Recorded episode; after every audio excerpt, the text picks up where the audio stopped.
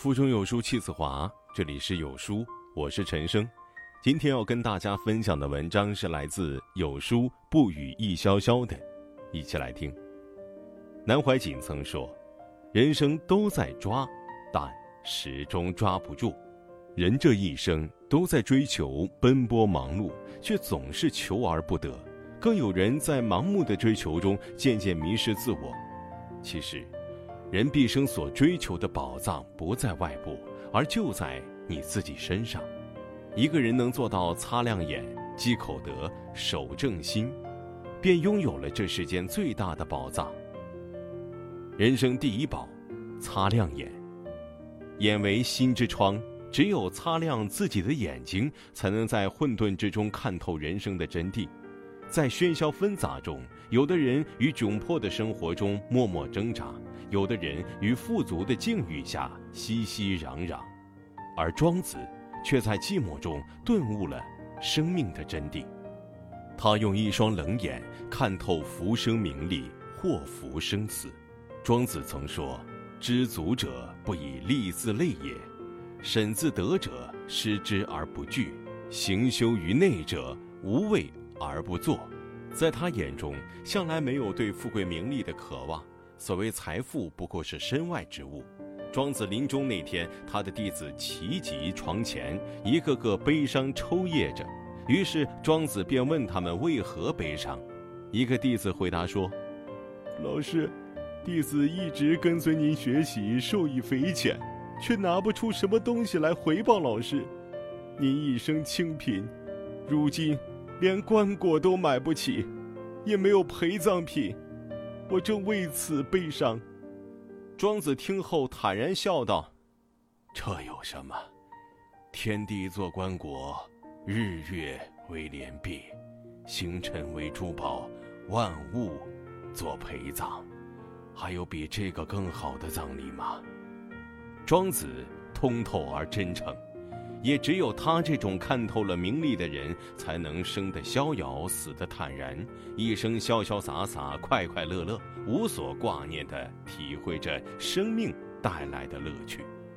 成就如沙堡，生命如海浪。只有试着放下对功名利禄的追求，才能激起心中的一层层波浪，造就生命原有的震撼，找到内心深处的归属。人这一生，与其贪名图利，不如万事释然。除却名利，庄子对生命也有着超乎常人的洞彻与感悟。面对生死福祸，一向淡然处之。郑国有一个大巫，叫做季贤，擅长相面占卜，他能够测算出人的生死日期和福祸之事，而且多有灵验。因此，郑国人见到他都纷纷躲避，生怕被预测出自己命中不好的地方，担心自己死期的来临。庄子听说这件事后，不由得对人们畏惧死亡的行为感到好笑。他笑世人杞人忧天，也笑世人不明生命的本质。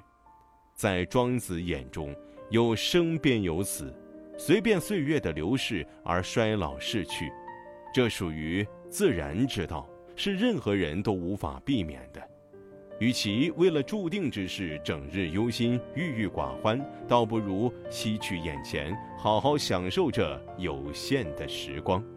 有时，学会欣然接纳，才是无上智慧。人生第二宝，积口德。嘴是心之门。人与人之间大部分的矛盾都源于不会说话。正所谓“病从口入，祸从口出”。当众揭他人短处，相当于在人家的伤口上撒盐，既得罪了对方，又损伤了自我修养。南梁时期有一个叫道盖的人，他虽然做了吏部尚书，但由于祖父曾经靠挑粪为生，所以成了别人讥讽的对象。有一次，他拒绝了宰相何敬荣的邀请，何敬荣一怒之下便当众讥讽他说：“道盖身上还有一股粪臭味没散呢，现在就学着端起贵人的架子了。”何敬荣当众揭人伤疤，让道盖下不来台，最终将道盖逼到了自己的对立面，平白无故的为自己增添了一个政敌。俗话说：“打人不打脸，说话不揭短。”一句伤害人的话，会破坏人与人之间的关系，不仅有伤和气，也为日后埋下祸端。每个人的心中都会有不足为外人道的隐痛，这是一个人的最柔软处。当这个柔软处被你狠狠戳痛时，那便可能造成化友为敌的糟糕局面。过一时嘴瘾，妄议他人是非长短，却从没考虑过对方的感受。这样的人是不会拥有真正的朋友的。不觉人短处，既是对别人的尊重，也是为自己积口德。《论语》有言：“敏于事而慎于言。”谨言慎行一直以来都是中华美德的重要组成部分。说话夸大其实，做事不着边际，这样的人永远都不会有所成就的。战国时期，赵国有一个方士，吹嘘自己已经活了几千年。还说自己见过伏羲女娲神农。有一次，赵王骑马摔下来了，伤到了腿。医生告诉他，需要找到活了上千年的人的血才能治愈他的伤。于是赵王便下令杀掉这个方式来取血治病。这方式听完吓坏了，赶忙向赵王澄清，自己只是吹牛而已，并没有活到千岁。赵王听后勃然大怒，最后以欺瞒君主之罪。把他杀掉了。真正的智者从不会夸夸其谈、出言虚妄，而是在经过理性思考之后给出准确的答案。嘴毒非君子，慎言是丈夫。大话说多了，诚信便少了。过分的吹嘘只会给人留下不靠谱的恶劣迹象。嘴是掌握自身和外界联系的开关，只有谨慎使用这一开关，才能提升个人修养，使人生好运不断。人生第三宝，守正心。有道是：人有德行，必有福气。所谓德行，便是能够摆正自己的心。人心是一块福地，唯有努力耕耘，才能硕果累累。清朝末年，在一个小镇上，王氏、胡氏两大家族世代为敌，有时甚至会在大街上大打出手。有一天晚上，两家的成员王虎和胡一从街上往家走。二人一前一后，互不理睬。突然，王虎听见前面的胡一惨叫一声，急忙上前查看。原来是天色太暗，胡一没看清路，掉到了路边的深沟里。看着在深沟里拼命挣扎的胡一，王虎急忙在路边捡起了一段树枝，把胡一从沟里拉了上来。胡一被救了上来，很感激王虎的救命之恩，但也有所不解。我们不是仇家吗？你为什么要救我呢？王虎笑了笑，哈，不管怎么样，救下来的都是一条人命呢。如果没有你在前面做警示，那么掉进沟里的可能就是我了。我也应当和你说声谢谢呀。从此之后，两家人渐渐达成了和解，再也不似先前那般剑拔弩张。两个家族的恩怨就这样被王虎的一次善举化解了。